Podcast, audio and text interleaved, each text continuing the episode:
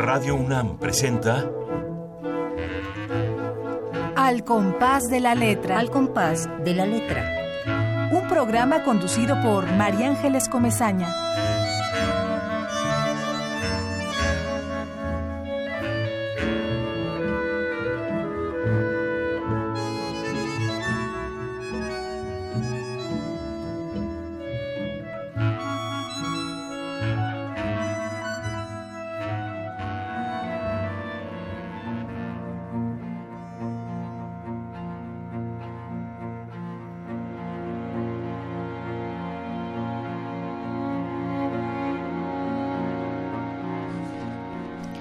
Cansancio. Desde otra orilla del tiempo, una mujer cruza el río de la memoria. Cantando nombró las mismas cosas, la vida, sus extraños cauces, que insisten en volver, que no se han ido. Ella empieza en el pasado y llega donde quiere nuestro aliento Surcando mares nunca antes navegados, su voz quedó prendida de una tierra de brumas y certezas que quiso ser el mundo totalmente. Las ondas de un mapa que perdí, la corriente de un río que entra en el mar, se disuelve y adensa son su reino. La mujer que fue un país acaso sueña el cansancio de ser y de no ser, de ser todos lo mismo, y ser tan otros. Vuelve su música y surgen lentamente las notas muy jóvenes, ya antiguas, del mar que abandoné, y me devuelven la dulce, la discreta costumbre de atesorar lo ya perdido. En recuerdo este poema de Amalia Rodríguez por la canción Cansazo.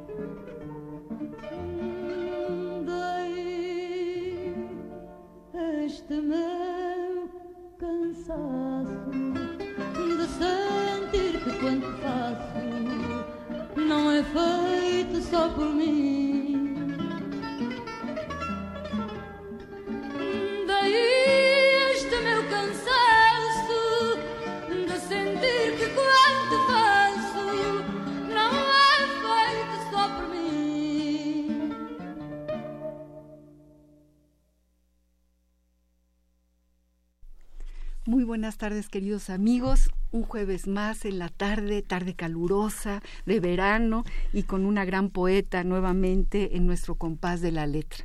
Blanca Luz Pulido, quien acaba de leer este poema Cansancio y, después eh, dedicado a ni más ni menos que a la cantante eh, Amalia Rodríguez, portuguesa, eh, portuguesa porque Ahora nos contarás, Blanca Luz. Gracias por estar aquí con nosotros. Gracias a tu invitación, gracias a ustedes por escucharnos. No, muchas gracias, sí, a todos los radioescuchas que están muy, muy ávidos de poesía y muy puestos en, en las palabras poéticas. Rápidamente digo para quienes no te conozcan que Blanca Luz Pulido nace en el Estado de México, tiene más de 10 libros de poesía, además de la publicación de ensayos y traducciones. Ella es una traductora, luego hablaremos de qué, qué es para para ella traducir. Eh, Morábito dice que traducir es traicionar y que a la fuerza hay que traicionar para traducir bien. Ya lo platicaremos. en fin, es todo un debate. Así es. Ella es traductora del inglés, del francés, del portugués, del italiano también. Muy poco, realmente, no. Pero sobre todo de estas tres lenguas. Eh, tiene una amplia trayectoria en el mundo de las letras, es amante de hacer libros, también es una colega editora, ha publicado los siguientes títulos de poesía, Fundaciones en cuadernos de estraza, ensayo de un árbol tiene cosas maravillosas sobre los árboles. lo digo de cierto, lo sé de cierto, ¿no? Para ella los árboles en su poesía yo creo que eh, van poblando las páginas. Sí, fíjate que ahora que lo dices es verdad, eh, no lo había yo pensado hasta ahorita. Sí, sí, este poema tuyo Laurel tan bonito, Laurel en la calle de Mérida. Sí, que no tendría que ser en Mérida, sino en esa calle, que no tendría que llamarse Mérida, en fin. Tiene también otro libro con el título Raíz de Sombras, eh, editado por el Fondo de Cultura Económica, Estación del Alba, por la UAM, Reino del Sueño, Cambiar de Cielo, Los Días, eh, publicado por la Secretaría de Cultura de Puebla, Pájaros, eh, Materia Habitada, que se publicó en Costa Rica, es poesía. Sí, sí, sí, es una pequeña antología, sí, materia habitada. Luego tiene libreta de direcciones, en Casa de la Poesía de, Costa Rica. Ahí está María Bonilla y este grupo de gente que hace poesía maravillosa. Sí, sí, teatro. Estos, son unos pequeños, estos dos libros de Costa Rica eh, pertenecen a un festival internacional de poesía que hacen allá y como dato muy, un detalle maravilloso, un gran detalle de este festival es que a todos los poetas que invitan eh, les piden poemas para hacer un libro que sea, ya puede ser antológico o puede ser un libro nuevo, un libro inédito. Entonces las personas asistentes al festival, por un precio muy módico, pueden llevarse la obra de los poetas que van a escuchar. No, pues es estupendo. Hacen cosas maravillosas en Costa Rica. Yo asistí a una puesta en escena que, que yo creo que tiene que ser virtuosa, porque hacer en escena un, una larga ruta de poemas, eh, se te puede caer a menos que lo hagas muy, muy bien. Sí, escenográficamente. Con una escenografía, y María Bonilla y su grupo de actrices fantásticas han tomado a la poesía mexicana, además de mujeres mexicanas. Fíjate, no, no, la conozco yo. Sí, sí, Bien, bueno, pues estamos aquí con una maravillosa escritora. Ella ha sido editora del Fondo de Cultura Económica, eh, también de la UAM, eh, editora de muchas, mm, digamos. esa fue mi etapa pre-profesoral, porque desde hace tiempo que ya doy más bien clases. No es que no me guste la edición y de vez en cuando no vuelvo a hacer labores editoriales, pero ya más relacionadas con los libros que traduzco, o sea, revisar, etcétera, las mismas traducciones, porque ya ahora doy clases desde 2009 en la UACM. Ah, en la Universidad de la, Ciudad, de México. Ah, pues qué maravilla que te tengan a ti, qué, qué, regalo, qué bien, qué bien. Y, y, también en la carrera de, lengua y literatura En la carrera de, en la carrera se llama creación literaria. Ah, se llama creación literaria como carrera.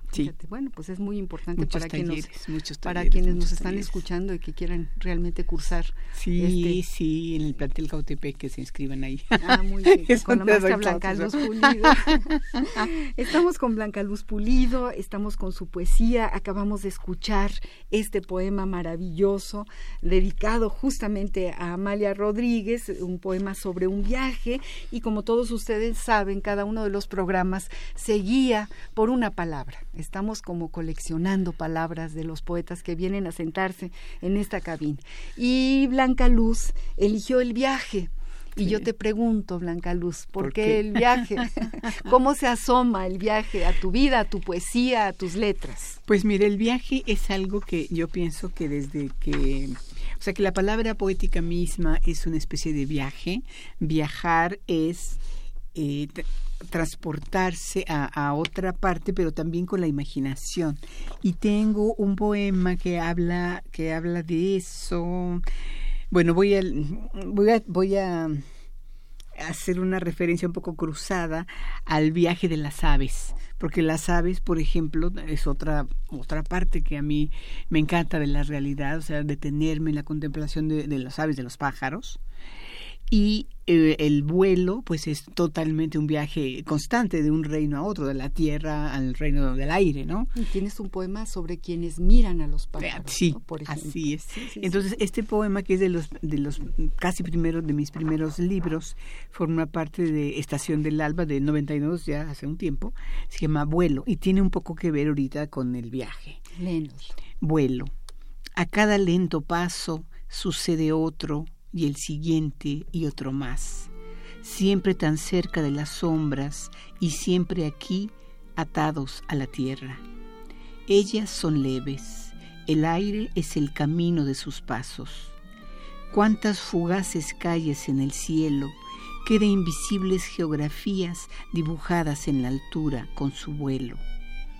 Y sigo lentamente caminando mientras las aves regresan del misterio ¿Acaso mi libertad tan solo sea imaginar el aire corriendo suavemente entre sus alas? Yo solo puedo ver cómo se pierden, serenas en el ávido horizonte.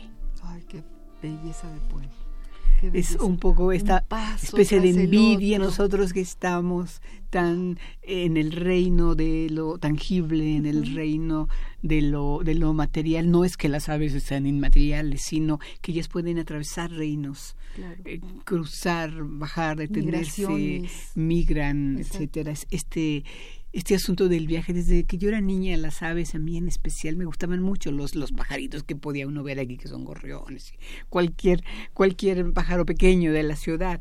Pero eh, me empezaron a gustar más a, raíz de un trabajo que tuve en, eh, como editora en una en un sitio que se en un lugar que ya no existe como tal pero todavía conozco a Eugenia mi querida Eugenia amiga Eugenia Payares que le mando un saludo.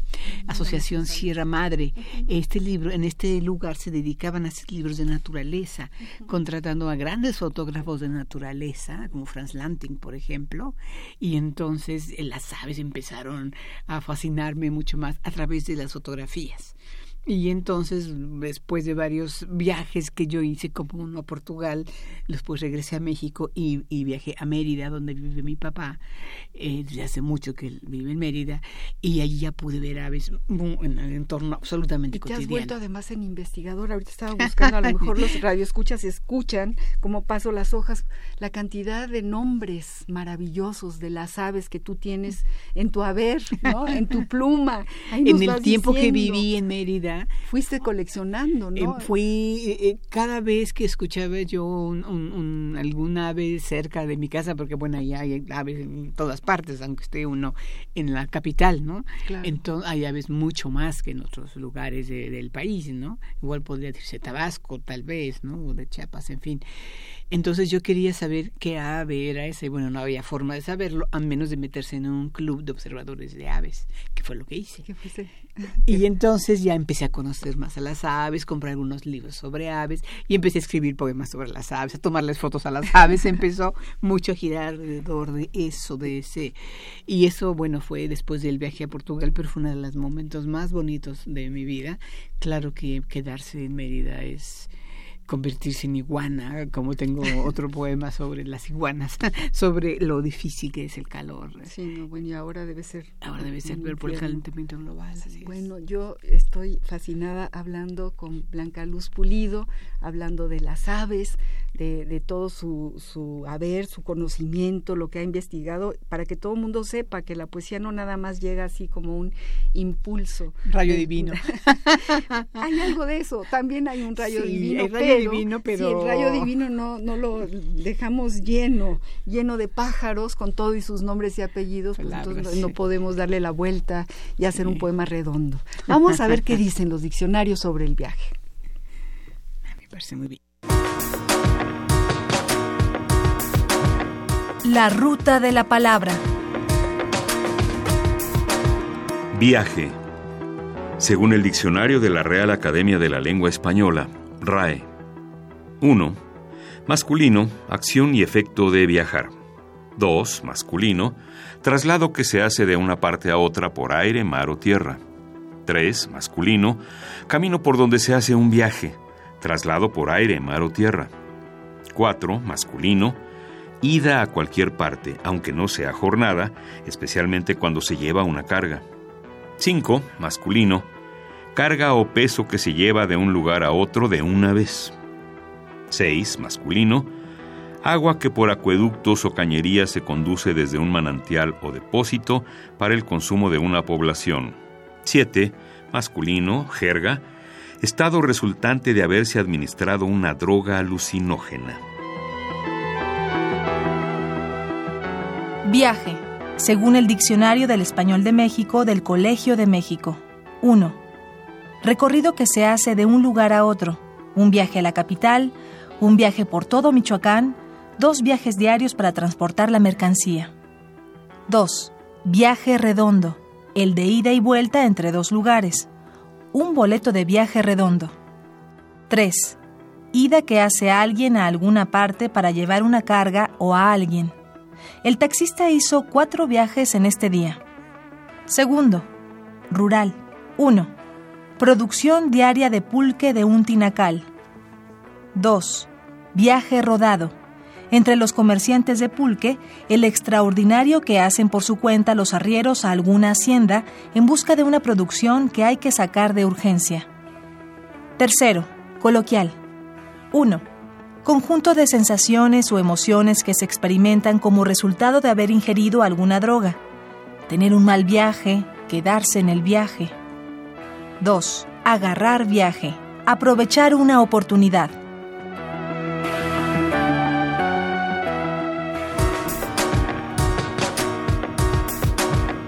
La ruta de la palabra.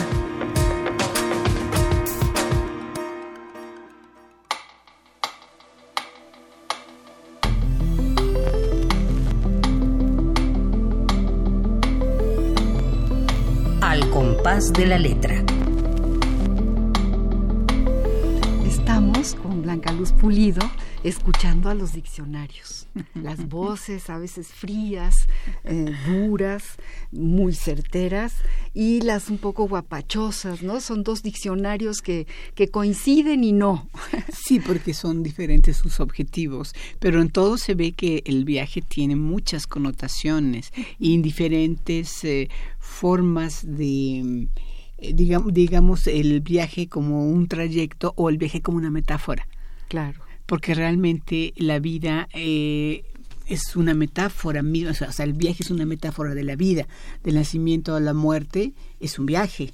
Totalmente. Entonces, incluso hay viajes inmóviles. Y yo, por eso al principio ya encontré ese poema que, que, que te quería mencionar hace un rato, que habla de la escritura como una forma de viaje.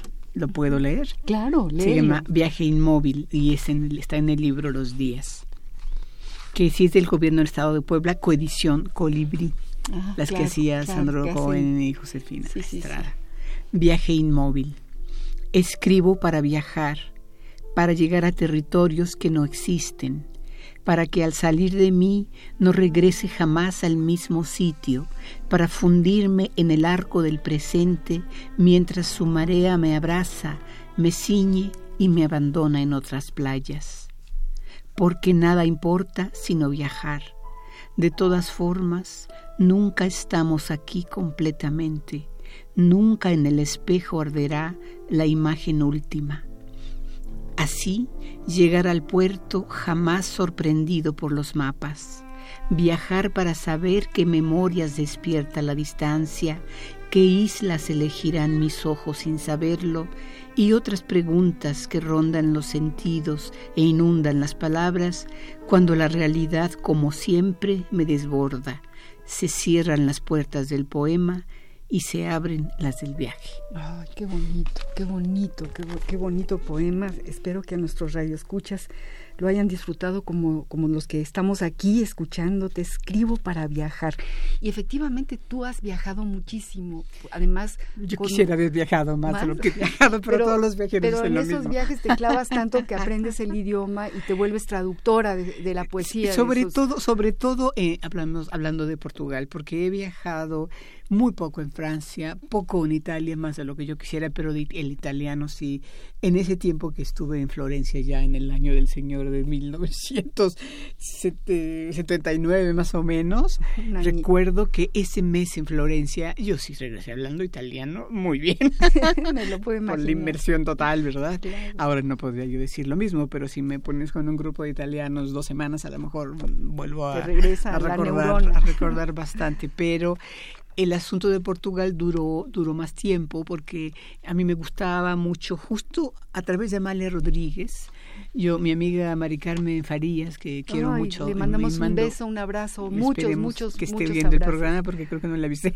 Ojalá que sí, la vamos a invitar para que ella lea con ah, su prodigiosa voz. Lee precioso, precioso, sí, sí, sí, Entonces, Además, en el Fondo de Cultura fue tu compañera, me sí, imagino, Mari Carmen, que coincidimos en la época en que estaba Felipe Garrido en el departamento de producción. Aprendí muchísimo en esos años. El Fondo de Cultura fue de mi sitio, el, el fondo y también también, la, la UAM, donde empecé yo a trabajar, estaba Evodio Escalante, Bernardo Ruiz después, Carlos Montemayor. Entonces aprendí muchísimo Manuel Núñez Nava, Fernando Solana Olivares. Esos, esos fueron años invaluables para mí. Y pero que venía todo esto a entonces el asunto de Portugal llegó después eh, un poco encausado años después verdaderamente pero Mari Carmen Farías me regaló un cassette de Amalia Rodríguez y de ahí empezó mi fascinación por... el idioma portugués y también de la película Lisboa Ciudad Blanca de Alan Tanner. Y entonces yo dije algún día tendré que ir a ese lugar pensaba yo. Y sucedió y lo pude hacer. Pudiste caminar por esa, ese cuento de torres, porque Portugal es verdaderamente ver eh, las murallas, los pueblos pequeñitos amurallados como un cuento, ¿no? Valenza Dominio, eh, Viana do Castelo, todos estos pueblos del norte, que son muy cercanos a Galicia, yo por eso los conozco. Sí, conoces por los del norte, yo, yo conocí el norte de hace no mucho tiempo, yo casi estuve nada más en Lisboa porque estuve estudiando allí eh, varios, varios meses, traducción de portugués. Pero realmente es una delicia. y el portugués es un idioma Un idioma hermosísimo, por eso tenemos toda esta música que tú nos, nos, recomendaste, ¿no? Y acabamos de escuchar a Blanca Luz leyendo Viaje Inmóvil. Así llegar al puerto, jamás sorprendido por los mapas, viajar para saber qué memoria despierta la distancia, ¿Qué isla elegirán mis ojos sin saberlo? Y otras preguntas que rondan los sentidos e inundan las palabras. Es una belleza la poesía. Este es un programa para la poesía, para los poetas y estamos muy felices de que Radio UNAM en su 80 aniversario abra esta puerta, este horizonte a las palabras poéticas. Vamos a música portuguesa que tú misma recomendaste para viaje. Y yo creo, no sé porque ya cambiamos eh, la primera, pero creo que la bueno, la pausa, pausa musical, ahorita les decimos quién es. En este, ahorita vamos a escucharla.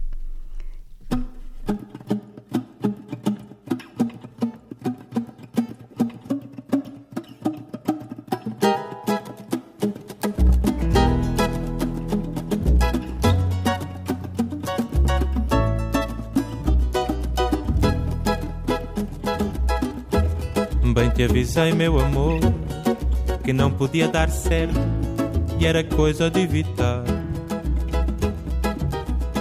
como eu devias supor que com gente ali tão perto alguém fosse reparar. Mas não, fizeste beicinho e como numa promessa ficaste nua para mim. Pedaço de mau caminho, onde é que eu tinha a cabeça quando te disse que sim? Embora tenha jurado, discreta permanecer, já que não estávamos sós. Ouvindo na sala ao lado teus gemidos de prazer vieram saber de nós. Nem dei pelo que aconteceu, mas mais veloz e mais esperta, só te viram de raspão. A vergonha passei eu, diante da porta aberta, estava de calças na mão.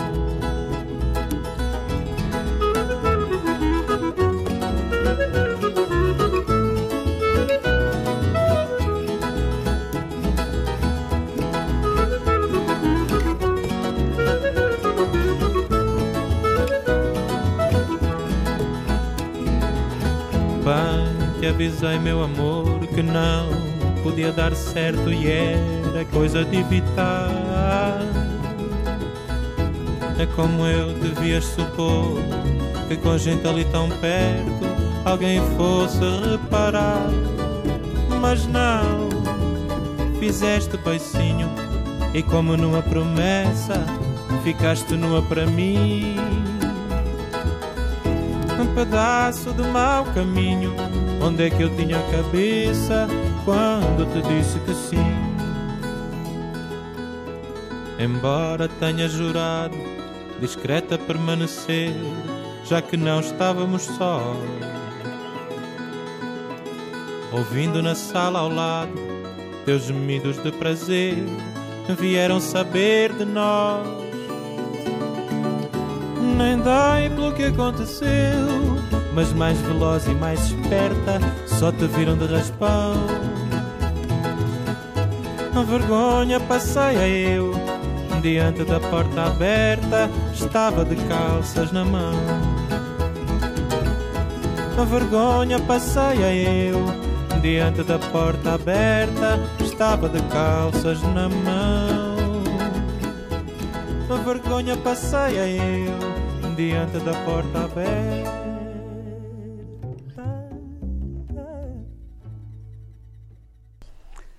Queridos amigos, estamos aquí en una sabrosísima plática escuchando ni más ni menos que Antonio Zambullo, a, Zambullo, un cantante, cantautor portugués, que además esta canción tiene una, una traducción muy simpática, nos está contando Blanca Luz. es una anécdota muy pícara, se llama Fragrante, tal como una anécdota que describe, digamos, amorosa, erótica de una pareja que está en una fiesta y de pronto eh, a ella, el, el, muy claramente el, el, cantante dice, tú registre que nos apartáramos, ¿verdad? Para hacer el amor y entonces yo te decía que no hicieras ruido y de pronto ya hace ruido. La gente en la, en la fiesta se preocupa, va a ver, abre la puerta y claro, ella más, más eh, digamos, como dice, más experta, o sea, tú más lista, como que se volteó para que no la vieran, pero él lo atraparon con los pantalones en la mano. o sea, así que... Y así, de eso va la canción. infraganti, así se llama la canción. Y los cacharon infraganti. Más o menos. Pero es una canción y que además evoca mucho a Chico Huarte, ahorita estábamos hablando de, es Que, es que Zambullo eh, es, un, es, un gran, es, un gran músico. Él, en la mayoría de las ocasiones interpreta canciones de otras personas. Creo que él particularmente no compone las, las letras, ni eh, no sé si a lo mejor la música sí, pero él, digamos que tiene una trayectoria muy interesante, tiene ya como seis discos grabados, es muy, muy, muy buen eh, músico y aparte del equipo a su alrededor, eh, tiene una fluidez, tiene una especie de, de, manera además de cantar absolutamente dúctil, tiene una voz maravillosa, me parece que Caetano Veloso ha hablado de su voz y él se ha acercado mucho a ciertos ritmos brasileños sin perder lo portugués y me parece que su último disco de Zambullo tiene que ver con con Chico Huarca, o sea que él canta a su manera canciones de Chico Huarca. Chico Huarca, qué maravilla, qué maravilla estar aquí platicando de poesía, de música con Blanca Luz. Que la poesía y la música, bueno, pues son, son primas una misma vertiente, así es. Vamos a hacer un, paréntesis porque estamos realmente muy, muy contentos en Radio UNAM y en este programa eh, porque le dieron un muy merecido premio a nuestro queridísimo Federico Álvarez. Federico Álvarez, Fede, como le decimos quienes lo conocemos muy de cerca, es un intelectual eh, español y muy cercano a Cuba. Voy a leer las palabras que dijo el cónsul, eh, de, el, consejero de, en fin, más bien el cónsul de cultura y el embajador cubano en México, de Cuba en México, dice así, hoy reconocemos al académico, al escritor, al editor, traductor, pero también al antifascista, al antiimperialista y al amigo de Cuba, dijo el embajador Pedro Núñez Mosqueda al imponerle la distinción que lleva el nombre de una de las heroínas de la Revolución cubana, ni más ni menos que Aide Santa María, y quien fue fundadora y directora de la Casa de las Américas. La condecoración reconoce los méritos y aportes de quien nació en España, habla de Federico. Pero a los 13 años llegó a Cuba para engrosar las filas del exilio tras el azote fascista contra la República Española. En la isla caribeña estudió el bachillerato e inició estudios de ingeniería en la Universidad de La Habana. Se afilió al Partido Comunista de Cuba y descubrió su vocación por la filosofía. En 1947, Federico Álvarez viaja a la capital mexicana con otros exiliados españoles y aquí se gradúa en la licenciatura de Letras de la UNAM, de nuestra querida Universidad Nacional Autónoma de México. Vuelve a Cuba en 65 para impartir clases en la Universidad de La Habana es la época en la que trabaja además como editor, es otro colega mm. editor del Instituto Cubano del Libro, Blanca Luz. Yo recuerdo eh, eh, esos libros cubanos que traían antes a la fil de minería, que los extraño muchísimo. Muchísimo, pero además qué ediciones, qué portadas. La misma revista Casa de las Américas es prodigiosa en su diseño, además de sus contenidos. Bueno, les digo rápidamente lo que, lo que dijo nuestro queridísimo Federico Álvarez, emocionado al recibir la medalla Aide Santa María. Dijo, me honra, me une otra vez con Aide Santa María, con la Casa de las Américas y con tantos amigos como Nicolás Guillén, Roberto Fernández Retamar, Mario Benedetti, Eduardo Galeano y otros reconocidos intelectuales latinoamericanos comprometidos con sus pueblos. Y desde aquí le hacemos este pequeño homenaje a Federico Álvarez, nuestro maestro queridísimo, editor también de siglo XXI, editores durante muchísimos años. Por supuesto. Especialista, fundamental. Sí, especialista en Lorca, lo hemos oído en sus conferencias sobre la vida y la obra de Federico García Lorca de una manera prodigiosa. Sé que estamos muy contentos, nos unimos al homenaje a Federico eh, Álvarez, mi querida Blanca Luz, y estamos hablando sobre el viaje, estamos hablando de la obra de, la poeta y traductora Blanca Luz Pulido, y, queremos preguntarle eh, que tus lecturas preferidas, tus primeros poemas, los que guardas en la memoria, los grandes maestros en tu trayectoria, si los hubo, Portugal en tu corazón, otros viajes. cuéntanos, cuéntanos, Blanca Luz. Mira, yo a mí me gustaba mucho la poesía desde niña. Yo recuerdo justamente esa, esos unos, unos cuartetas, em, las de José Martí. Em, en junio como en enero para el amigo sincero que me da su mano franca. Cultivo una rosa blanca en junio como en enero para el amigo sincero que me da su mano franca y para el cruel que me arranca el corazón con que vivo. Cardo ni, cardo ni espiga cultivo una espina, Dios mío, cultivo una rosa blanca. Ah, qué bonito. Ahorita se me olvidó, es cardo ni ortiga. Claro, cardo ni ortiga cultivo, cultivo, una rosa blanca. Sí. Desde, desde niña yo sentía que en las palabras de la poesía había, había algo diferente, que en los relatos, etcétera. Yo era una lectora imperturbable o irredenta, mejor dicho, de esas que prefería a veces enfermarse para no ir a la escuela y estar leyendo. me acuerdo una hepatitis que tuve que me debilitó un poco, pero me, se me hizo maravilloso poder quedarme sin ninguna perturbación. Dos meses, ¿verdad? Se curaba. Más o menos, era una maravilla. Yo Había que comer y, comer, yo también pasé por en cama y leía, leía, yo era muy feliz.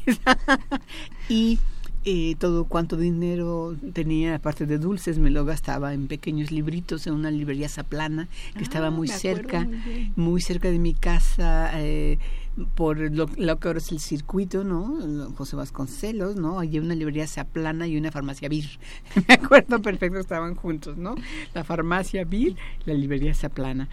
Y en esa librería compraba yo cuentos, sobre todo libros de cuentos infantiles, los clásicos ilustrados infantiles de Editorial Novaro, todo eso yo lo leía y leía también los poemas que estaban en unas enciclopedias españolas del libro de el libro de oro de los niños, creo que se llamaba, tres tomos rojos, en varios tomos, efectivamente. Y allí yo leí sobre todo a López Velarde, leí a Pedro Salinas, leí a, a García Lorca, un poema de cada uno tal vez nada más. Pero de todas maneras, ya eso, eso fue, digamos, la semilla de todo lo que vino después. Más adelante, bueno, en la secundaria le daban a uno a leer, aunque sea un poco. Yo pienso que empecé a leer poesía ya más en la universidad. Sin embargo, yo ya sabía que eso es lo que a mí me interesaba y tardé un poco de tiempo en escribir porque primero estuve en talleres de narrativa con Miguel Donoso Pareja, el gran profesor ecuatoriano que estuvo aquí tantos años. En San Luis también. Eh, y también en San Luis. Él iba y venía, hablando de viaje, andaba en todas partes, viajaba por todas partes y Estuve como un año más o menos en su taller hasta que me, me corrió, hasta que me dijo, tú para el cuento no tienes muchos dotes, pero escribe poesía. Entonces mi, en, yo tuve un taller ese sí más tiempo con Germán Deza, fue uno de mis maestros no me que recuerdo con cariño, sí. sí. Y también el maestro José Amezcua. ¿Pero de poesía? El taller, es que sí, Germán tuvo un taller ya más privado, más particular con un grupo de alumnos suyos que, que estábamos con él, Enrique López Aguilar, José Luis Arceros, Aline Peterson, estuvimos con él en Alastra. Éramos, éramos ya sus alumnos como esa palabra que nadie usó, dilectos.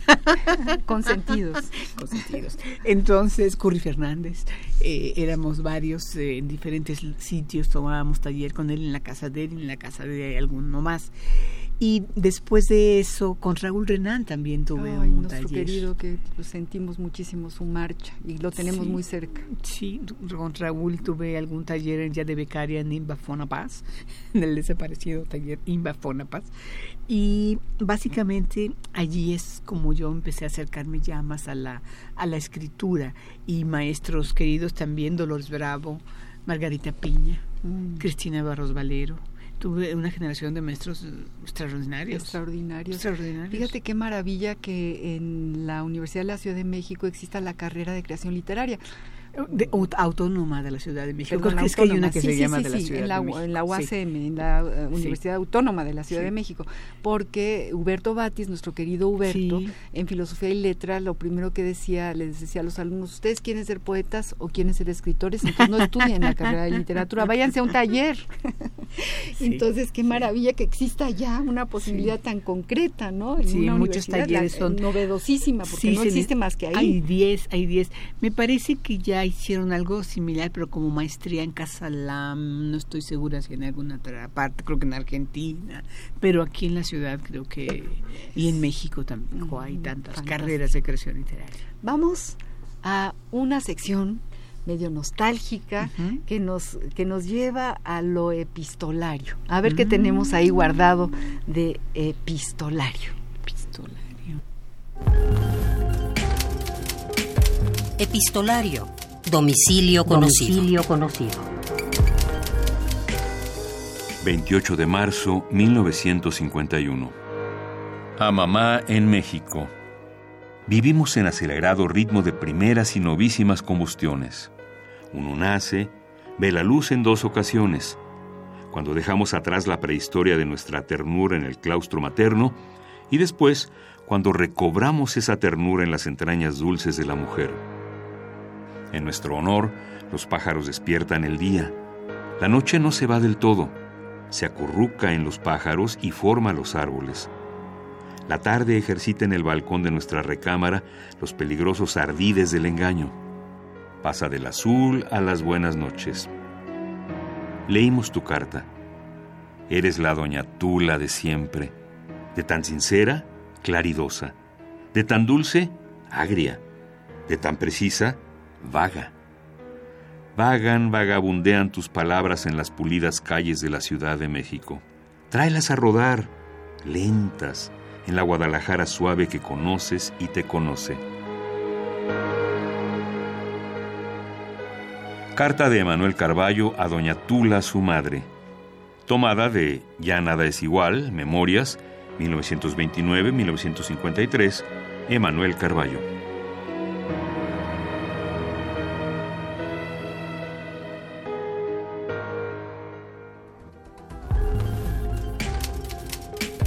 Epistolario. Domicilio conocido. Domicilio conocido.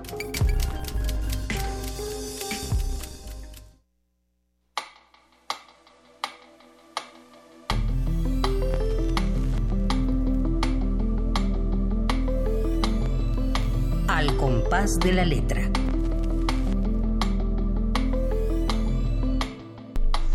Estamos, queridos amigos, con Blanca Luz Pulido, hablando de poesía, y acabamos de escuchar una carta preciosa que le escribe Emanuel Carballo a su madre eh, en este libro maravilloso de memorias que eh, escribió no hace mucho tiempo, en donde nos habla justamente de la relación con su madre.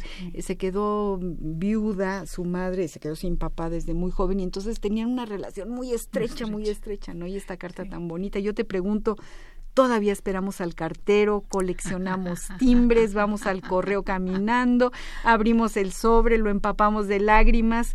¿Guardas alguna carta, Blanca Luz Pulido? ¿Te, has encontrado cartas como fuente para tu literatura, para tus letras?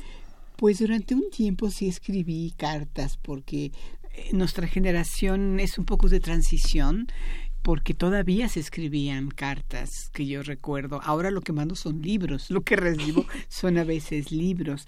Escribir ya una carta con el papel, ya no tanto, pero sí lo hice y guardé cartas en un tiempo, pero ya creo que muy pocas o ya no, cada vez empezaban a dejar de tener este sentido de comunicación por los medios eh, cibernéticos, electrónicos, técnicos que ya empezaron a inundarnos con su rapidez y su inmediatez.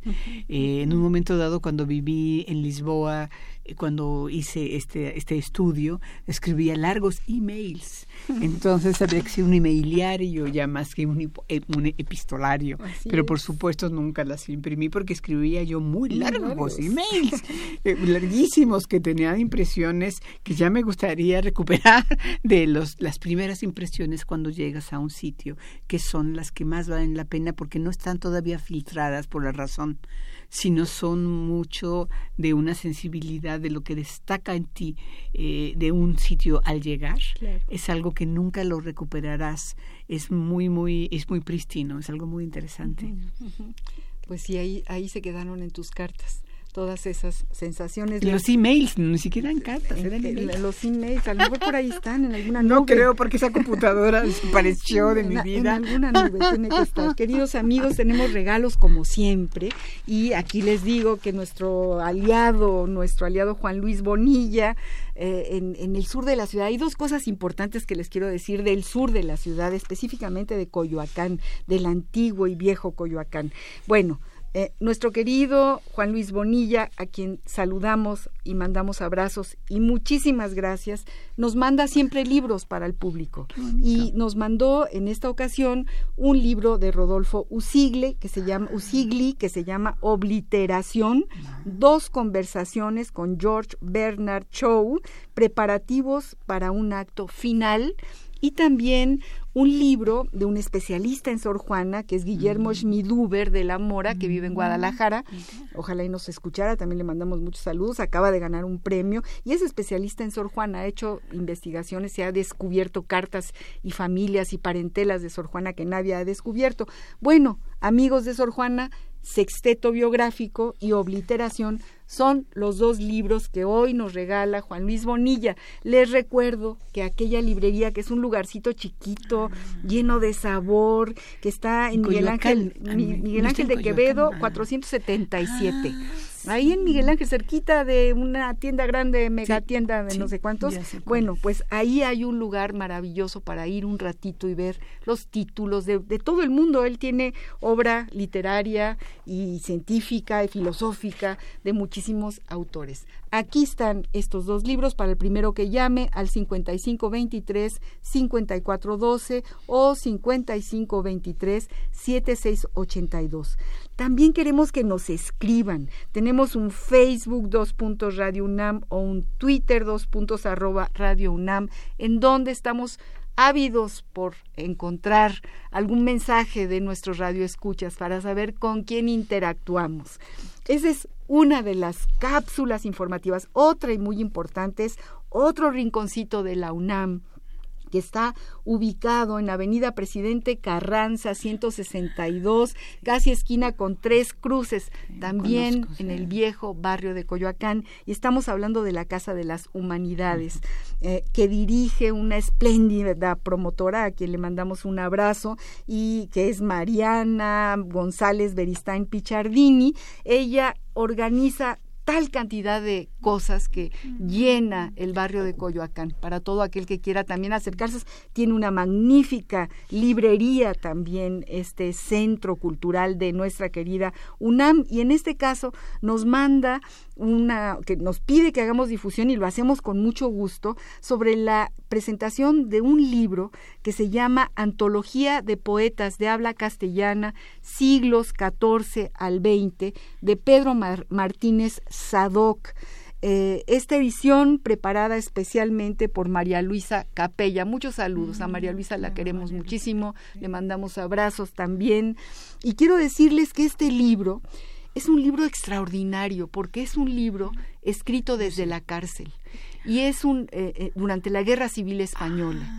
Este hombre, Pedro Martínez Adoc, abuelo de, de, un gran amigo, querido amigo nuestro, este, este hombre, mm, cuando la Guerra Civil fue hecho preso y para no morirse, eh, de su memoria empezó a escribir a mano poemas del siglo XIV al siglo XX. Se acordaba de todo Se acordaba, lo tenía en su, y su memoria lo salvó de la muerte. Oye, fue como Funes el Memorioso, pero, eh, bueno, pero no, no, no, verdaderamente personaje. impresionante. No, verdaderamente no literario, sino es, es entrañable, es una historia entrañable, es una historia única, valiosa. Nos imaginamos a un hombre metido en su celda, fría, húmeda, la poesía tratando de recordar metáforas, eh, párrafos, eh, versos de, todos estos poetas. Así que bueno, se va a presentar este libro en este lugar, en, en Presidente Carranza 162, y esto será el 28 de junio a las 19 horas, o sea, el próximo miércoles. Están todos ustedes invitados a esta presentación y a todo lo que Marianita, Mariana, eh, González Beristain tiene preparado siempre para los los que vayan, a los que se acerquen como un imán de cultura. Tenemos muy poquito tiempo, eh, necesitamos acabar realmente, eh, no acabar, sino estamos empezando a, caminar por el viaje de la poesía de Blanca Luz Pulido y le pedimos que nos lea poemas, que nos cuente algo de su vida, eh, la queremos seguir escuchando. Les voy a leer un poema que forma parte, que es un poema que da título a dos libros recientes míos. Eh, se llama Cerca, Lejos, eh, y de alguna manera mm, reunió, con ese título, se reunió una antología personal que me publicaron en el Fondo Editorial del Estado de México en 2014 que es como una reunión, no es mi obra completa, pero se acerca a, la, a una especie de obra reunida no completa y se llama Cerca, Lejos. Los objetos que distingo claramente, sin ayuda de anteojos, deben estar de 10 a 20 centímetros escasos de mis ojos, distraídos y lentos ojos miopes. Con el tiempo he aprendido a mezclar lo ajeno y lo contiguo, lo propio y lo distante. Me acostumbré a renunciar a lo preciso, a nivelar centímetros y hectáreas, a la felicidad extraña del poco ver y mucho adivinar. Así mis días, entre lo íntimo que se vuelve extranjero a pocos pasos y las vastedades que me asaltan en una hoja, piedra o pluma. Ni cerca ni lejos, vecina de lo ambiguo, a veces me envuelvo en mi propia sombra a descansar de las distancias y gozar la imprecisión exacta de mis lentos, vagabundos ojos miopes. Léenos más. Léenos más. A la mano izquierda, torpe tal vez, quizá dormida, ocupada en tareas siempre menores. Mi mano izquierda revela pensativa lo que no recuerdo, lo perdido, el trazo siempre vago de sueños descendentes, imprevistos. A veces, como quien trata de encontrar en lo esperado un brillo nuevo, le doy tareas que sé no cumplirá. Le pido que sostenga instrumentos ajenos a su alcance, un lápiz, una aguja. Y no me sorprenden sus líneas oblicuas y extraviadas, ni la sangre que manchará el bordado. Como a mi mano, los errores me nublan, la torpeza me asedia, y busco certezas en un lenguaje improbable, en la actitud de un ave en una piedra. Contra la arrogancia de la diestra, me inclino por las noches a proteger el extravío de esa mano cautiva de sí misma. Ella me guarda del exceso, conoce el abismo que me espera y teje en silencio la trama constante de mi sombra. Uy, qué, qué manera de, de guardarte en la mano izquierda. ¿Cómo se te ocurre? Mi querida Blanca Luz Pulido. Pues es muy difícil. Este viaje es también un viaje, ¿no? Y además es un viaje al interior. Y yo creo que el público, los radioescuchas también, esta delicia de las cosas cotidianas, de la tela, de la aguja, de, de, nombrar lo pequeño, que también forma forma parte de mucha, muchos de tus poemas, ¿no? Sí, realmente retomas lo que está en, la, en, el patio de atrás, ¿no? de las propias palabras y eso es, es verdadero, eso nos acerca, nos llena de, de tu poesía. Muchas gracias. A mí, a mí las cosas son las que realmente a veces eh, estamos en un viaje muy fragmentario y puedo leer un último poema pequeño que se llama Limpieza, que, tiene un pequeño epígrafe de un de un poeta e investigador venezolano, si no me equivoco, que espero no equivocarme, se llama Guillermo Sucre, que escribió un libro magnífico sobre poesía latinoamericana que se llama La máscara, la transparencia. Entonces escribe Guillermo Sucre, el poeta no puede más que escribir una obra fragmentaria. Limpieza Fragmentos y fragmentos de fragmentos aparecen cuando ordeno mis libros, mi casa, mis costumbres. El orden que imagino restaurar nunca ha existido. Cada proyecto, cada apunte es un sueño en otro idioma. Deshago telarañas, esbozos, calendarios. Avanzo entre fragmentos que me olvidan y olvido. ¡Ay, qué belleza! Con este poema eh, estamos terminando los últimos minutos, los últimos segundos de Al compás de la letra. Blanca Luz, nos queda un minuto, por allá me están poniendo un pizarrón donde dicen un minuto, un minuto y, quiero en este minuto decirles a nuestros amigos que nos que, que, nos es, que nos hablaron Alejandro Rosas Miranda eh, ya es dueño de Obliteración y César Nicolás Paredes puede venir eh, a partir de mañana por eh, su libro sobre Sor Juana de Guillermo Schmeduber y les agradecemos muchísimo que hayan llamado, que escuchen el programa.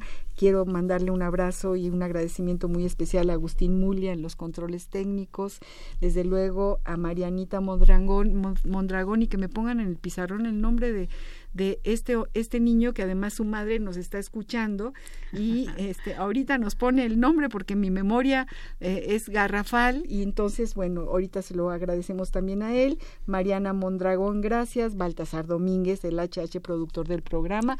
A ver, Roberto Hernández, un abrazo a su mamá que nos está escuchando y muchas gracias a todos, gracias a ti, sobre todo Blanca Luz, por estos minutos, por esta delicia de, de saber de ti, de escuchar tu poesía, de imaginarte con toda esa pasión y esa intensidad que viertes en cada una de tus palabras. Muchas gracias. Muchas gracias a ustedes, gracias al público, a ti por la invitación a Radio UNAM, porque la UNAM siempre será mi alma mater.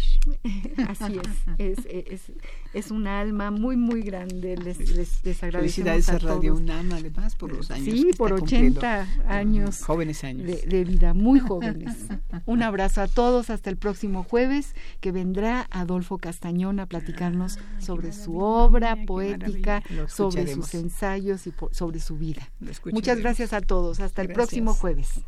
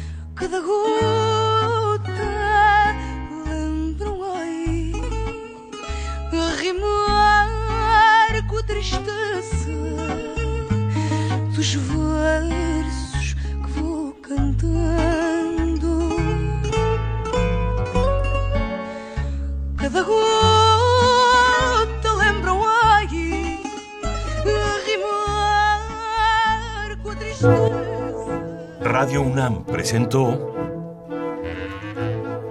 Al compás de la letra. Al compás de la letra. Un programa conducido por María Ángeles Comezaña.